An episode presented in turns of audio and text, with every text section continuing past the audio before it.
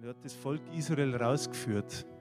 Und ich habe den Eindruck, dass das nicht nur heute oder vor, vor tausenden von Jahren war, sondern dass das auch heute noch gilt.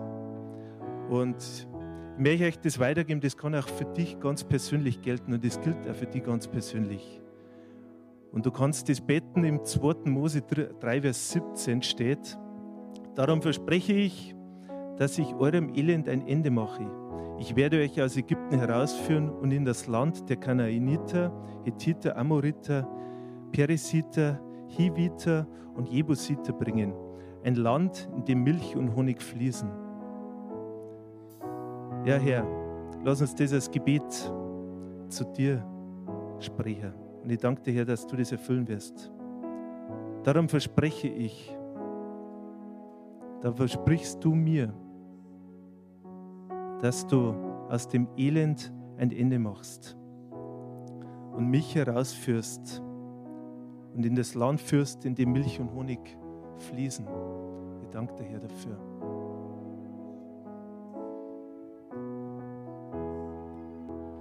Vater, du hast uns Freiheit geschenkt, nicht weil es dir irgendetwas gebracht hätte, du wirst nur, dass wir frei sind.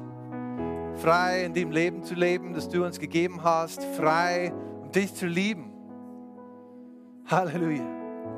Vater, wir danken dir, Herr, dass du uns dein Wort gegeben hast. Du hast uns die Augen unseres Herzens aufgemacht, zu sehen, was du in deinem Wort sagst, die Wahrheit zu erkennen, zu verstehen. Vater, wir machen unsere Herzen auf, um zu hören, was du heute zu uns zu sagen hast. Vater, wir danken dir, dass du uns weiterbringst und dass dieser Tag von ewiger Bedeutung ist. Das, was wir heute hören, was wir erleben, was du zu unseren Herzen sprichst, wird uns verändern. Auf ewig. Vater, wir danken dir dafür im Namen Jesu. Halleluja. Amen. Find zwei, drei Nachbarn, sag ihnen Hallo, guten Morgen, Gottes Segen, gib ihnen ein High Five und dann darfst du Platz nehmen.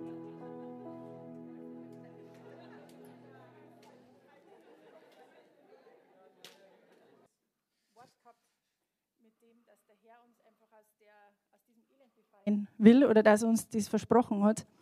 Und äh, ich habe das einfach jetzt am Herzen euch zum Sagen, dass der Herr uns bereits befreit hat und er wartet darauf, bis du einfach vorangehst. Und ich möchte einfach vom Herrn sagen, sei mutig und stark und fürchte dich nicht und kämpf diese Schlachten, die vor dir sind und nimm dieses Land ein, das dir der Herr versprochen hat. Und es ist wirklich Zeit, dass wir das Land einnehmen, in allen möglichen Bereichen. Seid mutig und stark. Amen.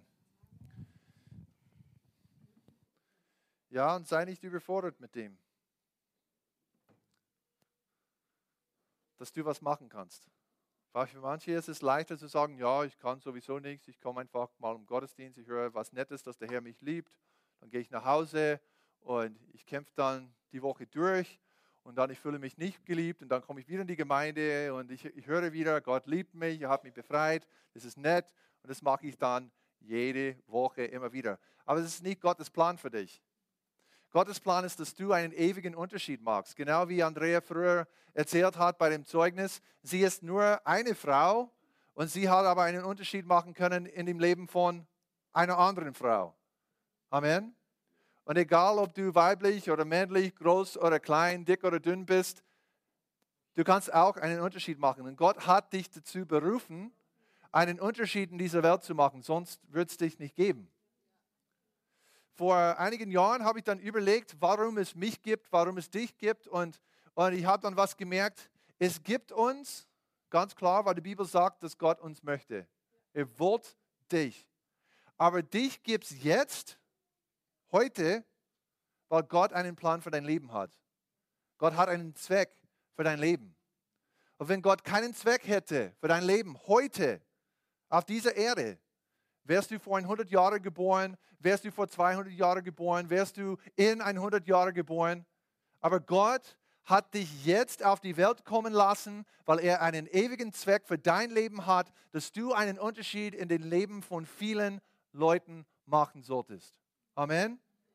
Ja, deine Eltern haben äh, sich verliebt und sie haben dann einen Körper für dich vorbereitet, aber der Herr hat ausgewählt, dass du in dem Körper geboren würdest, dass du auf die Welt gekommen bist. Sonst wäre jemand anderes in dem Körper gewesen. Aber du bist da. Du bist da, weil Gott möchte, dass du was machst. Gott hat dir Gaben und Talente geschenkt. Gott hat dir eine besondere Persönlichkeit geschenkt. Und manchmal fragst du dich, ja, aber meine Persönlichkeit, ich weiß nicht wirklich, ob das ein Geschenk ist oder ein Fluch. Es ist ein Geschenk. Amen. Auch meine Persönlichkeit ist ein Geschenk. Ihr wart irgendwie mehr überzeugt über meine als deine. Hm. Hoffentlich, bis wir zu Ende der Botschaft kommen, bist du mehr überzeugt über deine Persönlichkeit. Ähm, wenn du deine Bibel dabei hast, bitte mit mir in Matthäus äh, Evangelium Kapitel äh, 25 aufschlagen. Weil da gibt es eine Geschichte, äh, die Jesus erzählt hat, oder ein Gleichnis zwar. Äh, und dieser Herr ist gekommen und er war sehr reich und er hat dann drei von seinen Knechten hat er dann Geld anvertraut, Talente. Das war so ein Haufen Kohle, das war so mehrere Millionen Euro wert. Und er hat dem einen dann fünf gegeben, dem anderen zwei, dem anderen eins. Und nach einer langen Zeit ist dann der Herr zurückgekommen und die ersten zwei haben mit dem Geld dann Geschäft gemacht und sie haben ihr Geld verdoppelt. Und der letzte Typ, der war irgendwie ängstlich und er hat dann das Geld einfach in die Erde äh, begraben. Und, aber schau, was passiert ist, wo der Herr zurückgekommen ist. Okay? Vers 20, Matthäus 25, 20. Und es trat der hinzu, der die fünf Talente empfangen hatte, brachte noch fünf weitere Talente herzu und sprach, Herr, du hast mir fünf Talente übergeben, siehe, ich habe mit ihnen fünf weitere Talente gewonnen. Da sagte sein Herr zu ihm, recht so, du guter und treuer Knecht, du bist über wenigem treu gewesen, ich will dich über vieles setzen. Geh ein zur Freude deines Herrn. Und es trat auch der hinzu, der die zwei Talente empfangen hatte und sprach, Herr, du hast mir zwei Talente übergeben, siehe, ich habe mit ihnen zwei andere Talente gewonnen. Sein Herr sagte zu ihm, Rexo, du guter und treuer Knecht, du bist über wenigem treu gewesen, ich werde dich über vieles setzen, geh ein zur Freude deines Herrn. Da trat auch der hinzu, der das eine Talent empfangen hatte und sprach, Herr, ich kannte dich, dass du ein harter Mann bist Du erntest, wo du nicht gesät und sammelst, wo du nicht ausgestreut hast. Und ich fürchtete mich, ging hin und verbarg dein Talent in der Erde. Siehe, da hast du das deine. Aber sein Herr antwortete und sprach zu ihm, du böser und fauler Knecht, wusstest du, dass ich ernte, wo ich nicht gesät und sammle, wo ich nicht ausgestreut habe. Dann hättest du mein Geld den Wechseln bringen sollen, so hätte ich bei den, meinem Kommen äh, das meine mit Zinsen zurückgehalten. Darum nehmt ihm das Talent weg und gebt es dem, der die zehn Talente hat. Denn wer hat, dem wird gegeben werden, damit er Überfluss hat. Von dem aber, der nicht hat, wird auch das genommen werden, was er hat. Und den unnützen äh, Knecht werft hinaus in die äußerste Finsternis. Dort wird das Heulen und Zähneknirschen sein. Ist ein bisschen hart, gell? Aber weißt du in dieser Geschichte, wer dieser Herr eigentlich ist? Gott. Und er hat dir und mir Talente, nicht Geld in dem Sinne, aber vielleicht auch. Er hat uns Talente und Fähigkeiten, Gaben anvertraut. Und eines Tages werden wir vor ihm stehen und Rechenschaft abgeben müssen. Und unser Herr ist einer, der Gewinn erwartet. Er erwartet, dass wir in unseren Talenten und Fähigkeiten, dass wir uns bemüht haben und dass wir zugenommen haben und dass wir einen Unterschied auf dieser Welt gemacht haben. Es ist nicht genug, dass wir unser Leben gelebt haben und dass wir unsere Talente dann mit uns rumgetragen haben und wir haben gesagt, ja, ich beschütze dann meine Talente von der Welt, dass die Welt meine Talente nicht irgendwie verdirbt und äh, vernichtet. Na, der Herr erwartet, dass du was damit machst und du hast eine Verantwortung dem Herrn und dieser Welt gegenüber. Was mit deinem Leben, mit deinem Talent, mit deinen Fähigkeiten, mit deiner Persönlichkeit zu machen, um Reich Gottes zu bauen. Amen. Dass Leute zu Jesus kommen. Dazu sind wir alle berufen, egal was du für Gaben oder Talente hast. Wir spielen alle eine Rolle in dem gleichen Team. Und weißt du, auf dem Fußballfeld, jeder weiß, wenn ein Tor äh, gemacht wird. Was passiert? Runde ins eckige Tor. Oder? Was ist für uns ein Tor im Reich Gottes? Wenn eine Seele aus dem Reich der Finsternis gerissen wird und im Reich Gottes eingepflanzt wird. Das ist ein Gewinn. Und Jesus hat gesagt, die Engel selbst im Himmel, sie jubeln, wenn einer sich bekehrt. Darüber sollten wir uns auch freuen und jubeln. Amen. Das ist unser Tor. Es ist nicht unser Tor, einfach zu überleben, gut durchs Leben zu kommen, nett zu sein, freundlich zu sein und einfach genügend Geld zu verdienen, damit unsere Kinder ein schönes Leben haben. Na, das ist nicht der Punkt. Das kann auch dabei sein. Klar. Ich sage nicht, dass du unfreundlich sein sollst. Das kommt aber noch der Botschaft. Aber wir haben eine Verantwortung dem Herrn gegenüber, was mit unserem Leben zu tun. Und ein Leben, ein Leben kann einen Unterschied machen. Und zwar einen großen. Denk mal an, an David. Wenn ich David sage, ich sage David und wie habt ihr das gewusst? genau. Der David ist berühmt in dieser Geschichte, weil er als ein Mann, bloß ein junger Mann, hat sich komplett dem Herrn gegeben und gewidmet, hat Jesus, hat Gott geliebt, hat Gott gepriesen, hat sich von Gott ausbilden lassen zu einem, zu einem mächtigen äh, so Kämpfer und Krieger. Der David war der Einzige, der Gott geglaubt hat und durch seinen Glauben hat er seine ganze Nation befreit. Ein Mann. Du bist auch ein Mann oder eine Frau. Wenn du nicht sicher bist, dann können wir für dich beten. Aber du bist einer von, den, von beiden. Aber dann sehen wir, und wenn du, wenn du die Geschichte von David irgendwann lesen möchtest, nochmal, es ist im 1. Samuel 17. Und dann haben wir noch ein anderes Beispiel im Alten Testament von einem, der Achan heißt. Achan war einer, wir hören von ihm nichts, dass er irgendwie besonders war. Der war kein Kriegsheld, der war kein König, kein Priester, kein Prophet, der war nichts, der war keiner, der war von einem, einer kleinen Familie, der einfach niemand, aber der war ein Mann. Und er war der Einzige, der was von den Verbanden genommen hat, als sie Jericho dann besiegt haben. Und durch seine Sünde sind 36 Männer gestorben. Weil sie sind dann zur nächsten Stadt gegangen, sie haben einen Krieg geführt und sie haben verloren. Warum? Weil Gott gesagt hat, Israel hat gesündigt. Sie waren verzweifelt, sie haben gesagt, Herr, warum hast du das passieren lassen? Der Herr hat gesagt, hey, steh auf, es gibt Sünde in dem Camp. Sie haben dann ausgesucht, der Herr hat ihnen gezeigt, wer das war. Er hat, sie haben ihm dann gesagt, hey, sag uns, was du gemacht hast. Er hat es dann zugegeben, alles. Und dann haben sie ihn, glaube ich, gesteinigt. Und dann haben sie dann den Krieg nochmal geführt und gewonnen. Aber 36 andere Männer sind ums Leben gekommen wegen seiner Sünde. Und dein Leben macht einen Unterschied. Du musst einfach entscheiden, bin ich ein David oder bin ich ein Achan? Bin ich einer, der sagt, ja, ich will dem Herrn glauben, und ich bin klein, aber fein und ich mag einfach, was vor mir steht. Und wenn jemand aufsteht und, und sagt, dass mein Gott uns nicht befreien kann, dann trete ich ihm ins Gesicht und sage, hey, du stimmt nicht. Und David hat gewonnen, nicht weil er groß war, aber weil er vom Herrn ausgesondert war, weil er dem Herrn geglaubt hat. Und egal, was wir an Gaben und Talenten haben, müssen wir das Gleiche machen. Sagen, Herr, ich bin, was ich bin, aber ich bin dein. Ich gehöre dir. Amen. Und dann können wir den Unterschied machen, wozu wir eigentlich erschaffen worden sind. Dein Leben hat einen Zweck. Dein Zweck und mein Zweck sind komplett anders.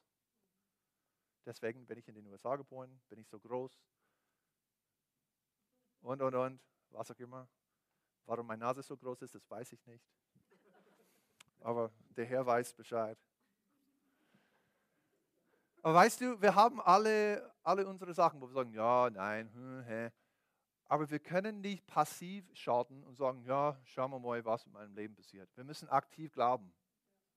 Wie David, auch als er bei den Schafen war, hat er aktiv mit dem Herrn mitgemacht, damit der Herr ihn ausbilden könnte. Und da war sicher eine lange Vorbereitungszeit. Das ist bei uns alle der Fall. Aber es kommt irgendwann der Punkt, wo wir sagen müssen, okay, jetzt schaute ich an, jetzt bin ich aktiv im Reich Gottes unterwegs. Jetzt setze ich meine Talente und Fähigkeiten ein fürs Reich Gottes. Amen. Weil wir werden eines Tages vor dem Herrn stehen und er wird nicht, nicht fragen, ja, welche Farbe haben deine Blümchen gehabt im Garten? Ja, wie war es? Ja, schön. Wie gut könntest du auf, auf der Hochzeit tanzen? Oh, das war voll cool. Na, er wird fragen, was hast du mit deinen Gaben und Talenten gemacht, die ich dir anvertraut habe? Und weißt du, der Herr in dieser Geschichte, die Jesus erzählt hat, die Knechte sind zurückgekommen, sie haben es verdoppelt. Das heißt, wenigstens sollte ich in meinem ganzen Leben, sollte ich wenigstens eine Person zum Herrn führen. Wenigstens. Dann durch mein Leben sind zwei zum Herrn gekommen. Ich habe mich für Jesus entschieden und der andere auch. Amen. Weißt du, und wenn die ganzen Christen das machen würden, innerhalb von drei, vier Generationen würden wir Deutschland gewinnen. Das wäre schön. Oder? Ich glaube schon. Aber es geht um aktiv sein. Amen. Und wir sind gerade in dieser äh, Dream Team Serie. Wir haben unsere so Grafik ein bisschen von, von der deutschen Fußballelf genommen, von der Mannschaft, vom Trikot. Warum? Weil sie gewonnen haben und weil wir auch die Meisterschaft gewinnen wollen. Amen. Und es geht darum, im Team zu sein, müssen die ganzen Spieler zusammenspielen. Und das ist, warum eigentlich die Deutschen so gut waren dieses Mal. Sie waren alle ganz gute Fußballspieler, aber sie haben, keiner hat ein großes Ego gehabt, sie haben alle gut gemeinsam gespielt. Ich glaube, es war 1980, haben die US-Amerikaner auch so in Eishockey die Goldmedaille gewonnen. Äh, und der, der Trainer von dem Team hat extra geschaut, dass keine Superstars dabei waren. Weil er hat gewusst, die besten Superstars in Eishockey in den USA können die Russen nicht besiegen. Wir müssen schauen, dass wir als Team spielen, weil nur wenn wir als ein Mann zusammenspielen, können wir gewinnen. Das haben sie gemacht. Ein Haufen No-Names, ein Haufen Niemanden haben gewonnen. Und wenn die Welt uns anschaut, dann sagen sie auch, ja, wer sind sie alle? Die sind keine Superstars. Aber wir sind eins im Herrn. Amen. Und was ich heute besprechen äh, möchte mit euch, ist, dass du eine Fähigkeit hast, was du vielleicht nicht gemerkt hast. Und diese eine Fähigkeit, wenn du diese eine Fähigkeit entwickelst, kannst du einen größeren Unterschied machen. Kannst du weiterkommen. Es kann auch in, an deinem Arbeitsplatz Platz den Unterschied machen, ob du befördert wirst oder ob du hängen bleibst. Was ist die, diese Fähigkeit? Es ist einfach die Fähigkeit, mit Menschen gut umgehen zu können. Und wer einen Kopf drauf hat, sie wissen, wenn ich mit jemandem in, in, Verbindung bin, wenn ich, wenn ich vor der Kasse stehe und die Frau schaut mir so an, als ob sie gerade gestorben ist und, und ich habe keinen Wert, dann weiß ich, sie wird an der Kasse bleiben ihr Leben lang. Oder sogar wird äh, 17-Jährige kommen und sie werden dann ihren Job nehmen, weil sie können besser mit Menschen umgehen. Und in der Arbeitswelt, es geht eigentlich darum, dass du Geschäft machst mit Menschen. Und weißt du, das Reich Gottes besteht aus Menschen. Das heißt, die Gemeinde wird nur wachsen, wenn wir besser werden in dem Bereich, dass wir gut mit Menschen umgehen können. Das heißt, wir werden auch mehr Menschen zum Herrn gewinnen, wenn wir uns für Menschen interessieren und lernen, okay, wie spreche ich mit Menschen? Wie gehe ich mit Menschen um? Amen. Du lernst, je weiter du in der Arbeit kommst und du wirst befördert, befördert, befördert, es, es, es hat immer weniger zu tun mit deinen anderen Fähigkeiten, was du tun kannst, wie schnell du tippen kannst oder das oder jenes. Und es hat immer mehr zu tun mit dem, kannst du mit Menschen umgehen. Kannst du ein Team führen, ohne dass sie untereinander streiten die ganze Zeit und dass sie tatsächlich was erreichen. Amen. Und so lass uns ein paar Schriftstellen anschauen, und zwar im 2. Chronik 1. Und das ist, wo Gott mit Salomo gesprochen hat. Salomo ist, ist der Sohn von David und, und er ist König geworden. Und der Herr ist zu ihm gekommen in einem Traum und hat Salomo gefragt, hey du, ich möchte dir was geben, was möchtest du von mir? Das wäre cool, gell? wenn der Herr zu dir kommt in einem Traum und sagt, hey, ich gebe dir was auch immer du, du mich erbetest, das gebe ich dir jetzt. Oh, cool. Aber was hat der Salomo gemacht? Wir sehen seine Antwort in Vers 9 oder Vers 8. Und Salomo sprach zu Gott, du hast an meinem Vater David große Gnade erwiesen und du hast mich an, an eine, seiner Stelle zum König gemacht. So lass nun, Herr oh Gott, dein Wort an meinem Vater David wahr werden. Denn du hast mich zum König gemacht über ein Volk, das so zahlreich ist wie der Staub auf Erden. So gib mir nun Weisheit und Erkenntnis, damit ich vor diesem Volk aus- und einziehen weiß. Denn wer kann dieses dein großes Volk richten? Da sprach Gott zu Salomo, weil du dir das am Herzen liegt und du nicht um Reichtum, Güter und Ehre noch um den Tod deiner Feinde noch um langes Leben gebeten hast, sondern um Weisheit und Erkenntnis, damit du mein Volk richten kannst, über das ich dich zum König gemacht habe, so sei dir nun Weisheit und Erkenntnis gegeben. Dazu will ich dir Reichtum, Güter und Ehre geben, wie sie äh, kein König vor dir gehabt hat, noch nach dir haben soll.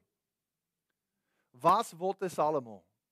Er hat gemerkt, okay, ich bin der Leiter von diesem großen Volk und ich bin jung. Ich habe keine Ahnung, was ich machen soll. Herr, gib mir die Fähigkeit, mit Menschen gescheit umgehen zu können, dass ich vor, vor ihnen aus- und einziehen kann. Was heißt das? Dass ich vor den Leuten auftreten kann und dass ich immer das Richtige zum Sagen habe, dass ich über sie gut riechen kann, dass ich weiß, was los ist. Und das ist auch das Erste bei uns, wenn wir unsere Fähigkeiten, so unseren Umgang mit Menschen verbessern möchten, das Erste, was wir auch machen müssen, ist genau, was Salomo gemacht hat. Einfach beten, dass der Herr uns hilft. Amen. Sag, Herr, schick mir einfach die Fähigkeit, hilf mir dabei, einfach mit Menschen gut umgehen zu können. Helf mir zu verstehen, wie Menschen ticken. Helf mir zu, helf mir zu verstehen, was in dem Leben von meinem Nachbarn los ist. Amen. Amen. Und wenn du weiterliest, dann weißt du, dass es tatsächlich in seinem Leben passiert. Es gibt mehrere Fälle, wo, wo er wahnsinnig große Weisheit gehabt hat, wo noch kein Mensch sowas gemacht hat. Amen. Das Zweite, was wir machen, wenn wir äh, unsere Fähigkeiten entwickeln möchten, so mit unserem Umgang mit Menschen, ist in Epheser 5.1. Du kannst mit mir dort aufschlagen. 5.1 und 2.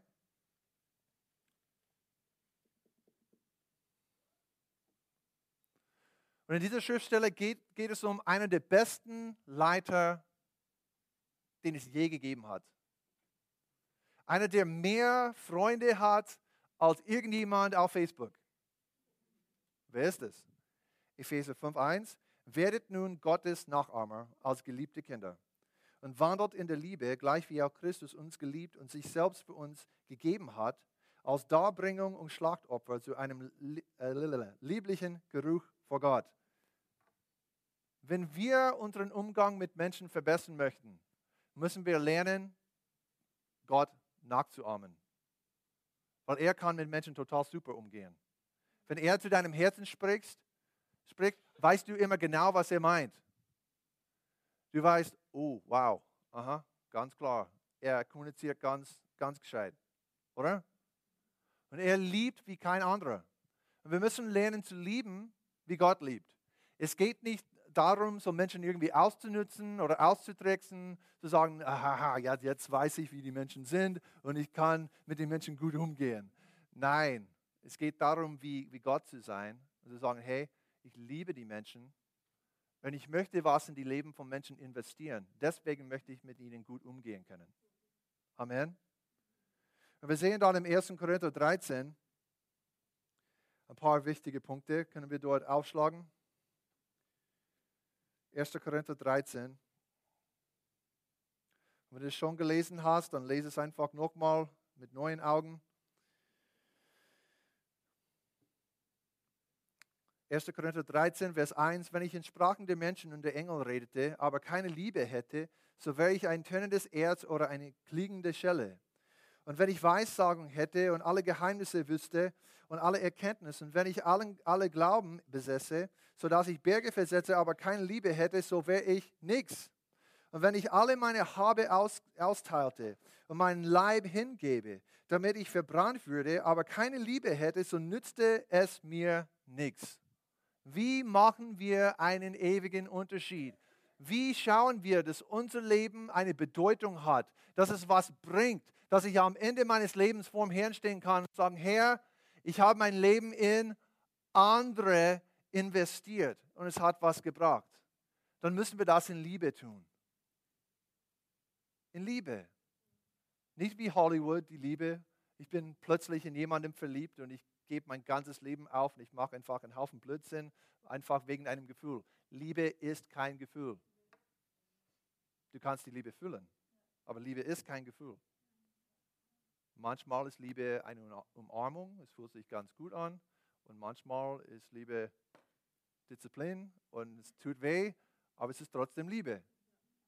Und Liebe macht für der, der liebt, normalerweise keinen Spaß oder wenig Spaß. Schauen wir weiter, Vers 4. Die Liebe ist langmütig und gütig.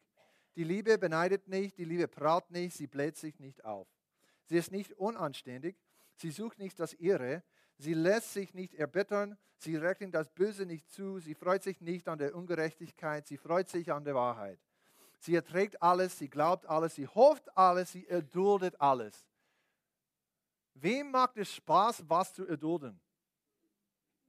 Ich weiß, es tut mir voll gut, wenn ich hinter einem fahre, der 90 fährt, wo ich 100 fahren kann. Meine Frau kann dann auch dazu sagen, ja, es freut schon total sehr, wenn er hinter einem fahren muss, weil die andere Spur einfach voller Autos ist und er 90 fahren muss, wenn er 100 fahren könnte. Freut es mich?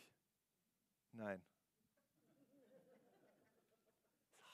hasse ich. Aber wisst ihr, was ich habe lernen müssen? In dem Auto vor mir, ich weiß, es ist eine große Offenbarung, fährt ein Mensch. Wirklich, ein Mensch fährt. Und es vielleicht sogar der fährt oder sie fährt, wenn sie 90 fahren und schneller fahren können, dann gehe ich davon aus, dass sie über so 75 Jahre alt sind. Und dann sind sie in ihrem Auto und sie tun sich schwer zu fahren und sie reden mit, mit ihrer Frau und sie sagen, wie schön das, das Mittagessen war. Und wenn ich an ihrem Stoßstange fahre, dann ich glaube, dass es ihnen nichts bringt, nichts Gutes, sage ich. Und dann muss ich lernen, hey Sean, da ist ein Mensch in dem Auto da. Und wenn du hinter diesem Auto fährst, dann pass auf. Die haben auch irgendwo, wo sie hingehen müssen. Die sind auch wohin, äh, zu ihren Kindern oder Freunden oder was auch immer. Und sie brauchen es nicht, dass du sie nervst die ganze Zeit. Ich kann das nur sagen, weil so bin ich normalerweise den letzten ja, Jahren mit Menschen umgegangen. Weißt du, wenn wir nicht aufpassen, dann sehen wir Menschen als Objekte oder als Dinge und die stehen uns im Weg. Oder sie sind, wir versuchen irgendwie unseren Vorteil zu kriegen. Aber Liebe schaut nicht auf seinen eigenen Vorteil, Liebe schaut auf den Vorteil von dem anderen. Und sagt, okay, wie kann ich dem helfen? Weißt du, und wenn ich 90 fahren muss, dann komme ich vielleicht 30 Sekunden später zu Hause an. Und das ist es nicht wert, sagt meine Frau, aufgeregt zu sein, genervt zu sein und ich kann lernen, in Liebe zu wandeln. Weißt du, es könnte auch mein Nachbar sein. Und ich muss sagen, ich bin immer ein bisschen erleichtert, wenn ich merke, dass auf, auf, äh, auf dem Nummerschild steht kein TS drauf. Und jetzt, weil ich in Altötting auch Pastor bin, auch kein AÜ. Wenn es so ein, PAN ist oder so, dann, dann passt es und ich bin nicht so, so genervt. Na, ich meine, wenn ich das gemacht habe und merke im Nachhinein, dass ich, dass ich den Fahrer genervt habe, dann tut es mir weniger weh, weil ich weiß, okay, dann werde ich, werde ich den Typ vielleicht nie in der Gemeinde sehen und sie werden nicht sagen, du, du bist der, der, der hinter mir so schlecht gefahren ist. Weißt du, wir müssen aufpassen, weil wie du einfach unterwegs bist, baust du entweder dein Zeugnis auf oder du reißt dein Zeugnis nieder. Amen. Deswegen sollten wir lernen, unserem Papa nachzuahmen und die Menschen zu lieben. Wir müssen lernen zu lieben. Amen. Auf den anderen zu schauen, nicht bloß auf uns. Gut. So, Umgang mit den Menschen. Es ist wichtig, dass wir Gott um Hilfe bitten, dass wir in Liebe wandeln. Und dann schau mit mir in Philippa Kapitel 2.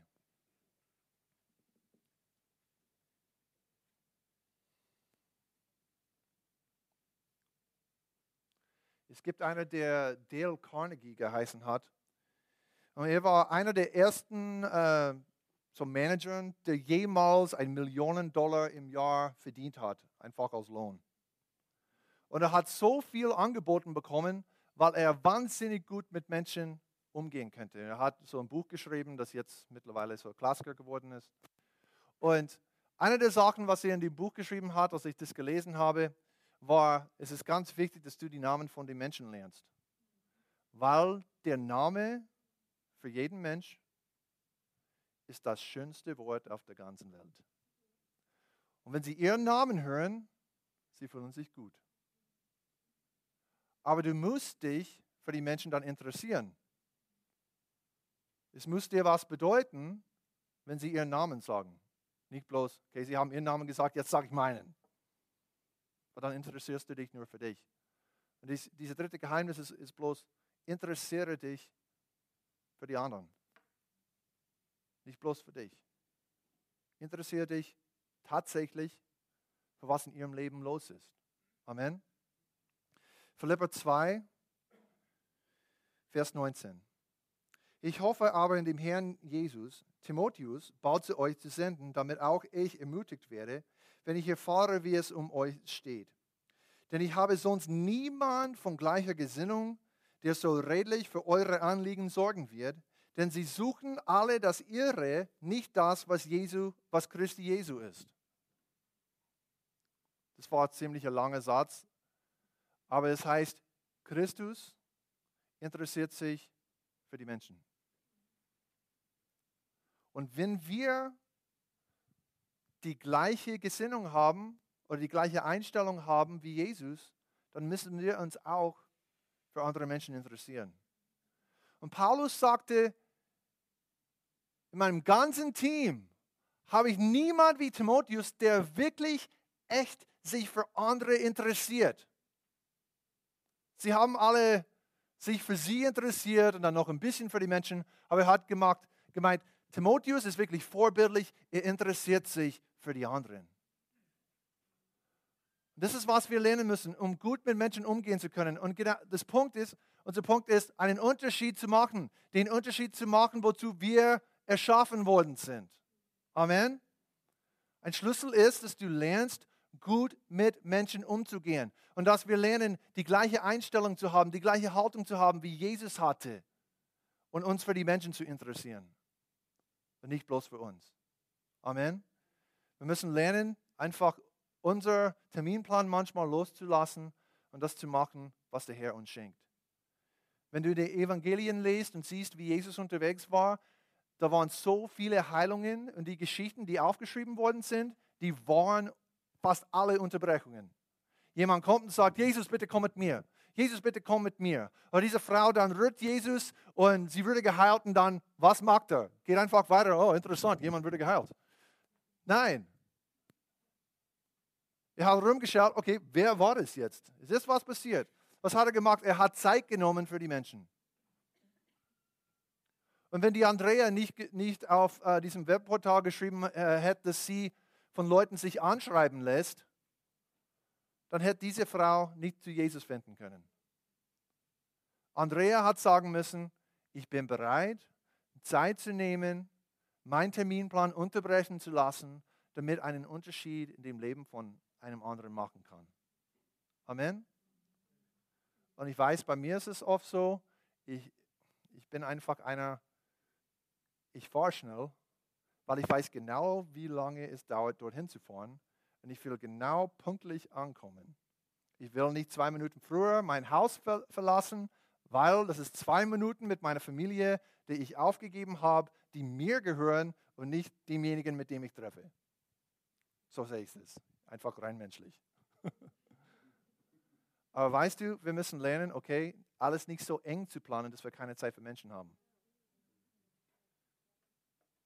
dass wenn wir jemand, jemandem begegnen und, sie sagen, hey, ich habe schon Schmerzen oder keine Ahnung, was sie sagen, dass wir wissen, hey, ich kann die nächsten zwei, drei Minuten für sie nehmen.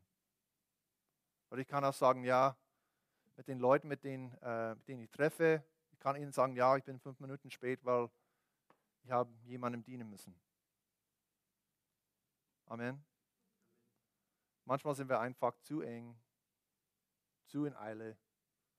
Wir müssen runterschalten, ausatmen, rumschauen.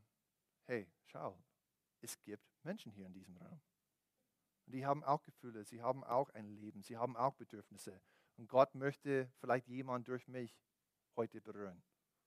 Amen. Amen. Das nächste schauen wir in Galater Kapitel 5.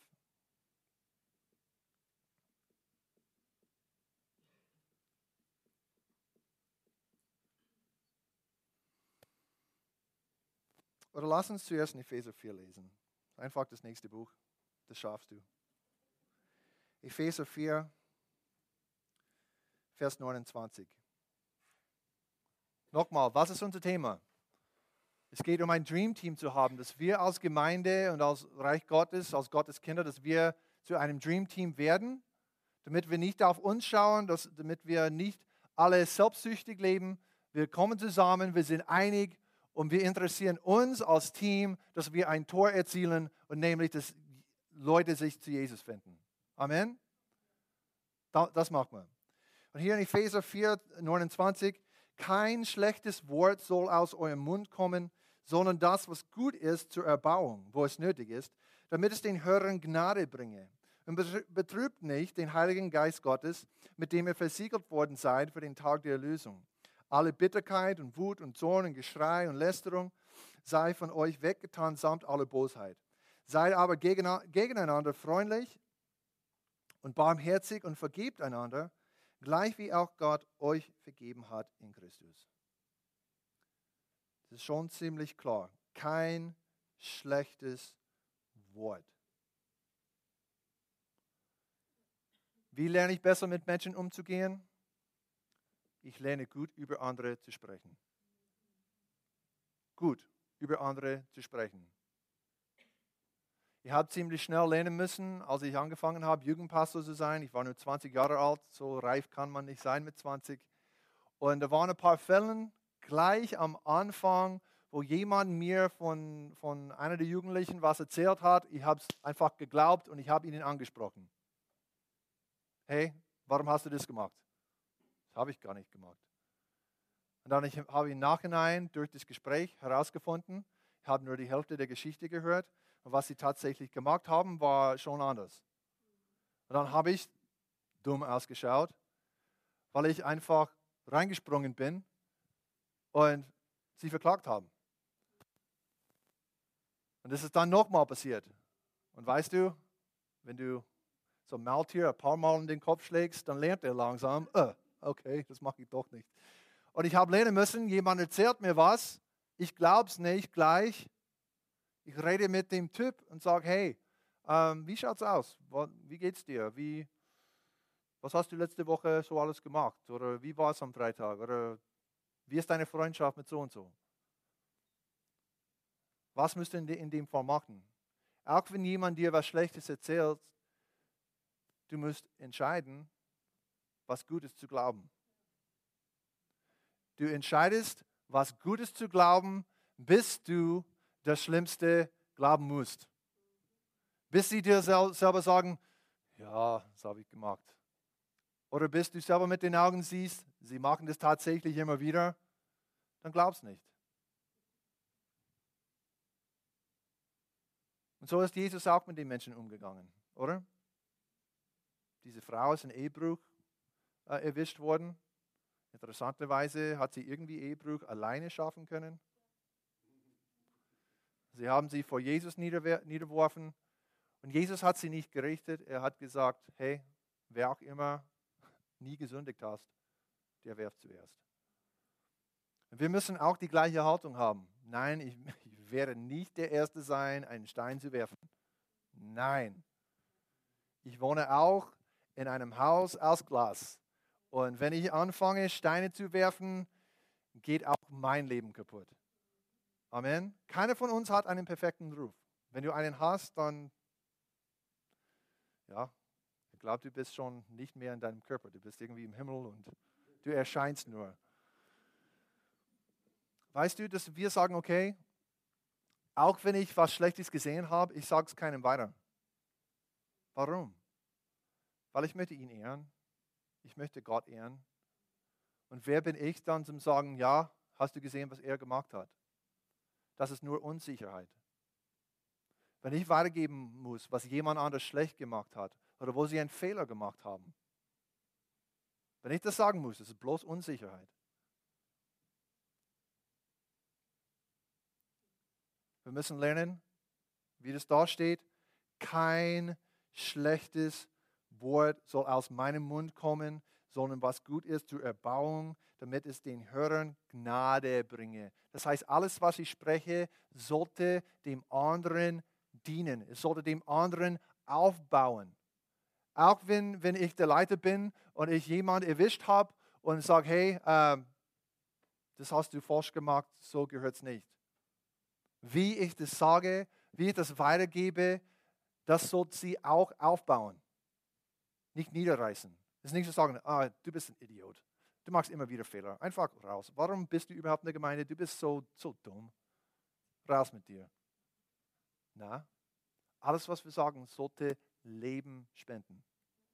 Amen. Das müssen wir alle lernen. Jeder jeder einzelne Mitglied in der Gemeinde muss lernen, okay, wir sprechen kein schlechtes Wort aus, wir sprechen gut über andere. Amen. Schau jemand an, sag ihnen, ich spreche nur was Gutes über dich.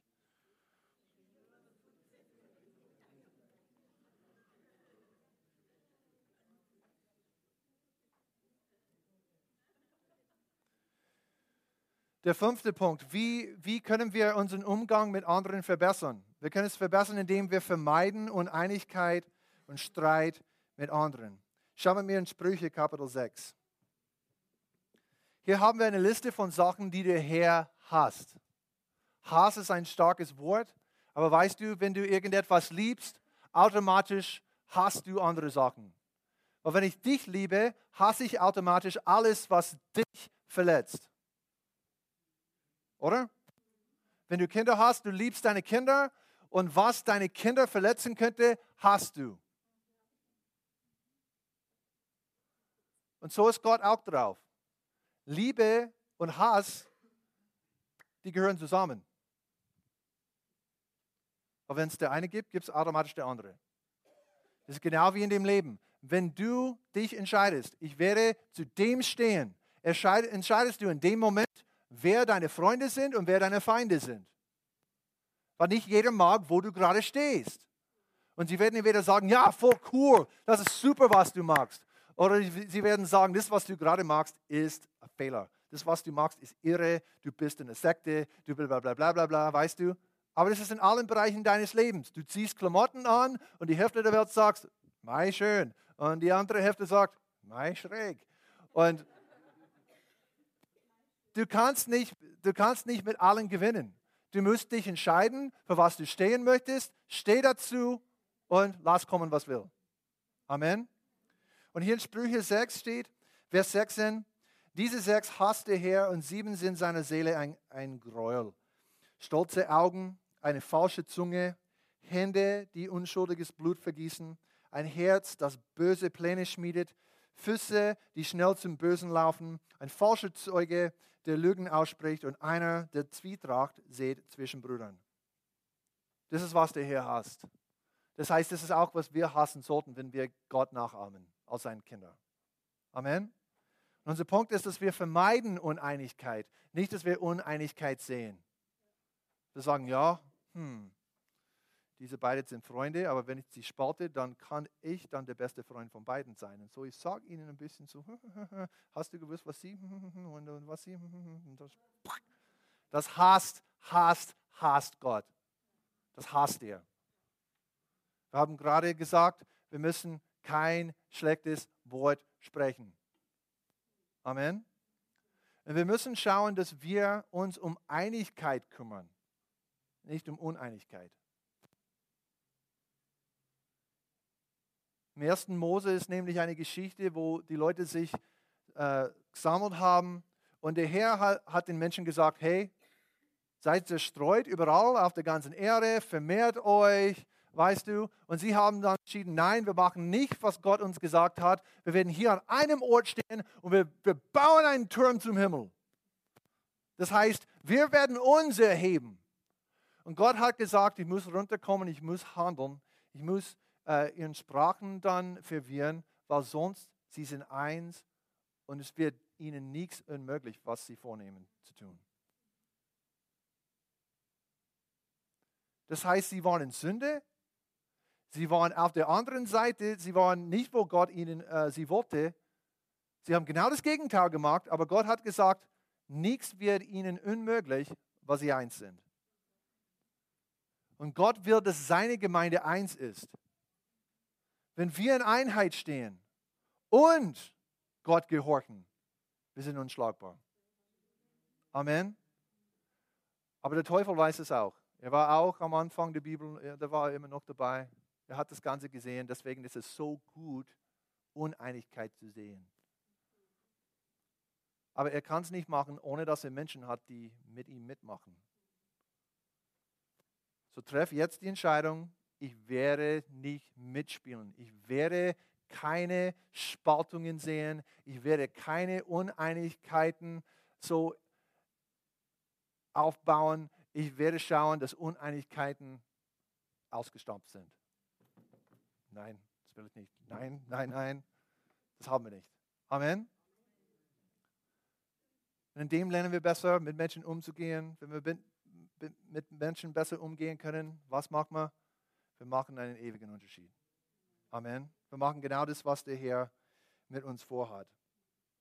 Halleluja. Halleluja. So viel, was passieren kann, wenn du deinen Mund aufmachst. In Jakobus 3, Vers 1 steht, werdet nicht in großer Zahl Lehrer, mein Bruder, da ihr wisst, dass wir ein strengeres Urteil empfangen werden. Denn wir alle verfehlen uns vielfach. Wenn jemand sich im Wort nicht verfehlt, so ist ein vollkommener Mann, fähig, auch den ganzen Leib in Zaum zu halten. Siehe, den Pferden legen wir die Zäume ins Maul, damit sie uns gehorchen, und so lenken wir ihren ganzen Leib. Siehe auch die Schiffe, so groß sie sind und so rau die Winde auch sie mögen, die sie treiben, sie werden von einem ganz kleinen Steuerruder gelenkt, wohin die Absicht äh, des Steuermannes will. Das heißt, wenn wir schauen auf unsere Zungen und wir sagen, okay, ich werde schauen, dass ich nicht Schlechtes rede, dass ich schaue, dass ich nicht Uneinigkeit ausspreche, dass ich keinen Streit verursache. Weißt du, wenn du dein, deine Zunge in Ordnung halten kannst, dann wird dein Leben folgen. Dann wird dein ganzes Leben Einigkeit fördern. Amen. Deswegen ist es so wichtig, dass wir auf unsere Zunge schauen. Nummer sechs, es ist wichtig, besser mit Menschen umgehen zu können, dass wir Bitterkeit ausreißen und dass wir Vergebung pflanzen. Amen. Hebräer 12, 14, da steht, jagt nach dem Frieden mit jedermann und der Heiligung, ohne die niemand den Herrn sehen wird. Und achtet darauf, dass nicht jemand die Gnade Gottes versäumt, dass nicht etwa eine bittere Wurzel aufwächst und Unheil anrichtet und viele durch diese befleckt werden. So, wonach jagst du? Wonach sollte ich jagen? Nach Frieden. Das sollte dann meine Absicht sein, dass ich Frieden pflanzen möchte, nicht Streit und Bitterkeit. Amen. Epheser 4,31, da steht alle Bitterkeit und Wut und Zorn und Geschrei und Lästerung sei von euch weggetan, samt alle Bösheit.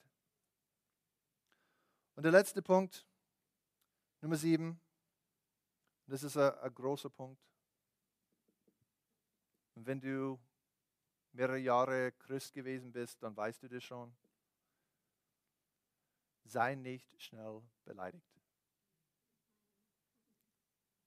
Sei nicht schnell beleidigt. Manchmal bereiten wir uns darauf vor, beleidigt zu werden. Wir sagen, weißt du, ich fahre hin und wenn er das sagt und wenn er meint, das so und so, dann mm -mm, Das kannst du vergessen. Was magst du? Du bereitest dich vor, schnell beleidigt zu werden. Warum? Weil du dich um dich kümmerst. Du interessierst dich für dich. Nicht für den anderen, nicht fürs Reich Gottes. Du bist bereit, beleidigt zu werden, weil es um dich geht. Amen. Ich habe mal ein Gespräch mit einem gehabt in, in der Gemeinde in den USA und er hat versucht, mir zu erzählen, wie schlecht es ihm gegangen ist. Und warum er Gott nicht dienen könnte, nicht gehorchen könnte.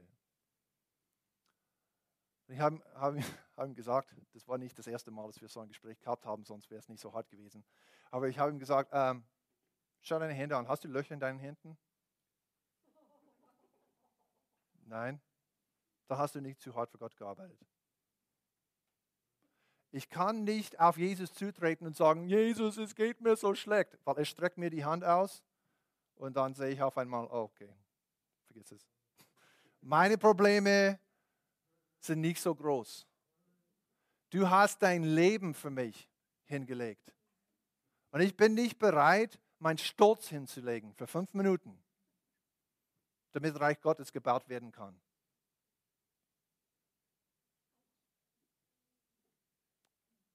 Das hat er auch gesagt. Er hat es nicht gemacht. Das war nicht, ich habe auch es gesagt wegen den Füßen. Schau deine Füße an, dann bist du nicht zu weit gegangen. Aber das stimmt. Wenn wir erinnern, Jesus und was er für uns am Kreuz getan hat, dann haben wir keinen Grund, beleidigt zu werden. König der Welt, Gott ist Mensch geworden. Allein das war demütigend. Dann hat er sich anspücken lassen von diesen Menschen, die er retten möchte. Dann ist er für uns zum Kreuz gegangen. Der ist unter den Kriminellen gezählt worden. Gekreuzigt zu werden war das Peinlichste, das Schlimmste, was einem passieren könnte. Sie haben gesagt, wenn du so etwas Schlimmes begehst, dann verdienst du das, dieses Kreuz. Und das heißt, du bist auf einem Kreuz, praktisch auf einem Müllhaufen, außerhalb der Stadt. Du musst die ganze Strecke gehen. Das hat Jesus für uns gemacht. Er hat es nicht machen müssen. Er hätte in jeder Sekunde, hätte er dann rufen können, Nein, das nehme ich nicht mehr. Die Menschen können sich um sich kümmern. Und er hat es nicht gemacht. Und wir sagen, oh, sie haben mir kein Kompliment gegeben.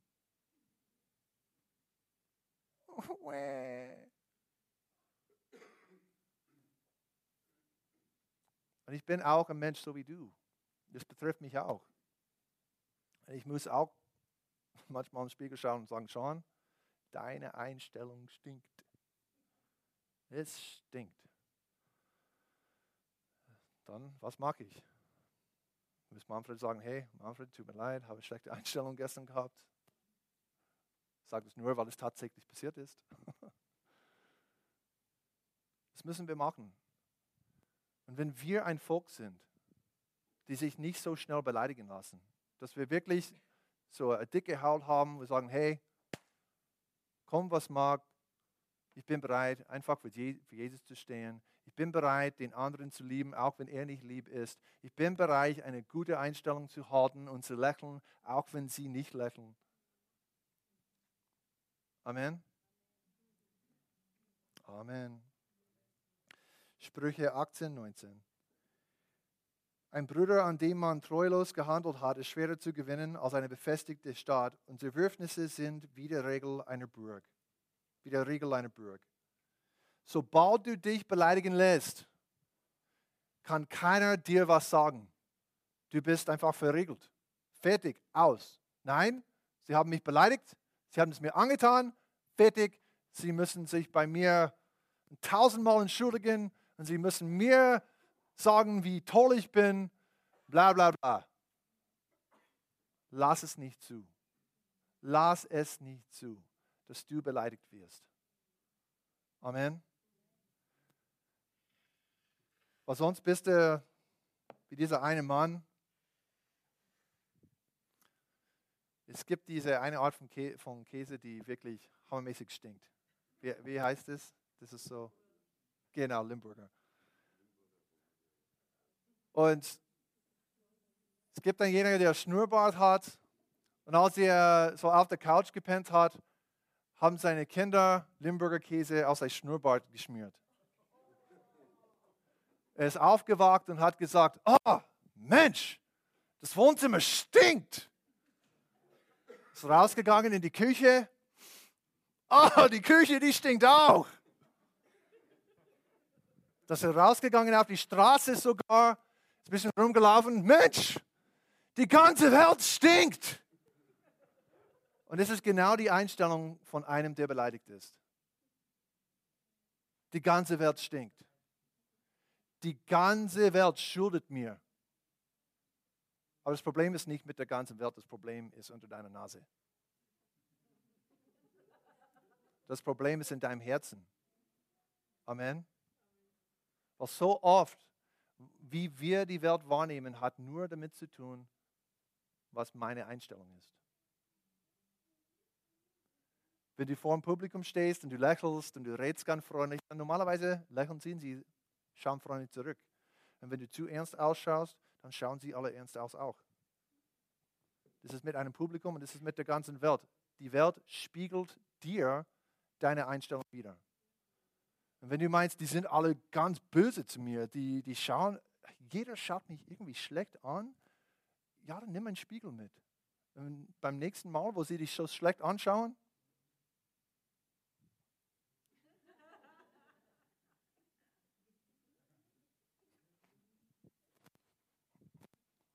Hallo.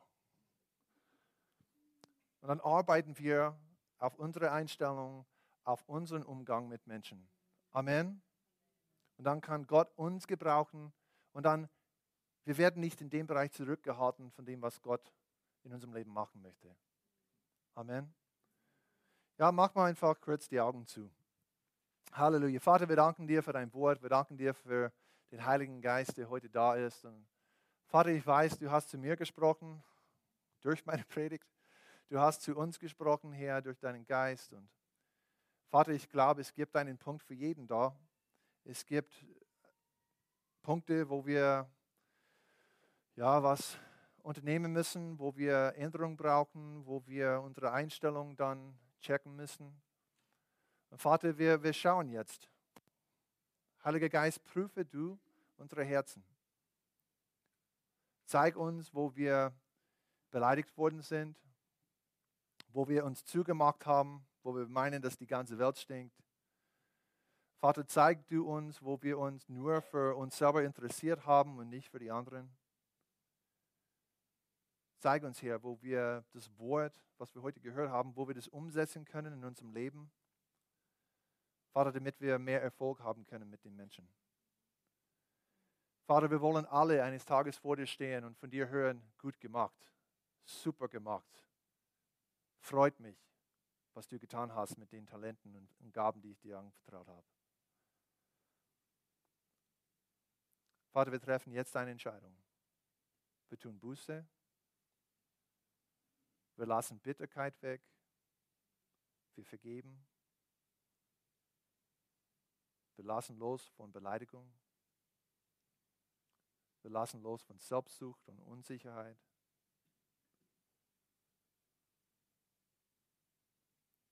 Wir tun Buße für die schlechten Worte, die wir über anderen geredet haben, wo wir schlecht über, äh, Schlechtes geglaubt haben.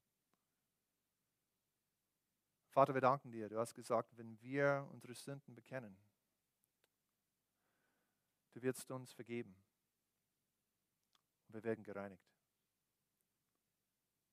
Vater, ich danke dir für eine Reinigung, die jetzt stattfindet. Dass unsere Herzen gereinigt werden, dass die Brille, die wir tragen, dass die gereinigt werden, damit wir die Welt sehen, wie du die Welt siehst. Dass wir die Menschen sehen, dass wir die Menschen lieben können. Halleluja. Vater, wo wir Uneinigkeit gesät haben, wir tun Buße. Ich möchte euch auch ermutigen, wenn du Menschen was angetan hast, dann sei demütig und geh auf, auf sie zu und sag ihnen, hey, ähm, tut mir leid, ich habe das gemacht, ich habe das gesagt. Und schau, dass Versöhnung stattfindet. Lass es nicht einfach weiterlaufen. Halleluja.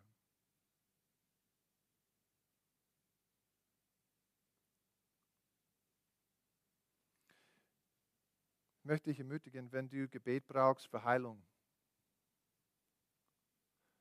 Manchmal steckt Heilung oder klebt, oder ich meine, klebt Sünd, äh, Krankheit in unserem Leben, weil wir Sünde festhalten. Und Sünde ist der Grund für Krankheit. Und jetzt, weil du Buße getan hast und weil dir vergeben worden ist, kannst du die Heilung empfangen. Es wird dann gleich nach dem Gottesdienst welche dastehen, die, die bereit sind, für Leute zu beten, zu beten. Wenn du Heilung brauchst, komm nach vorne und lass für dich beten.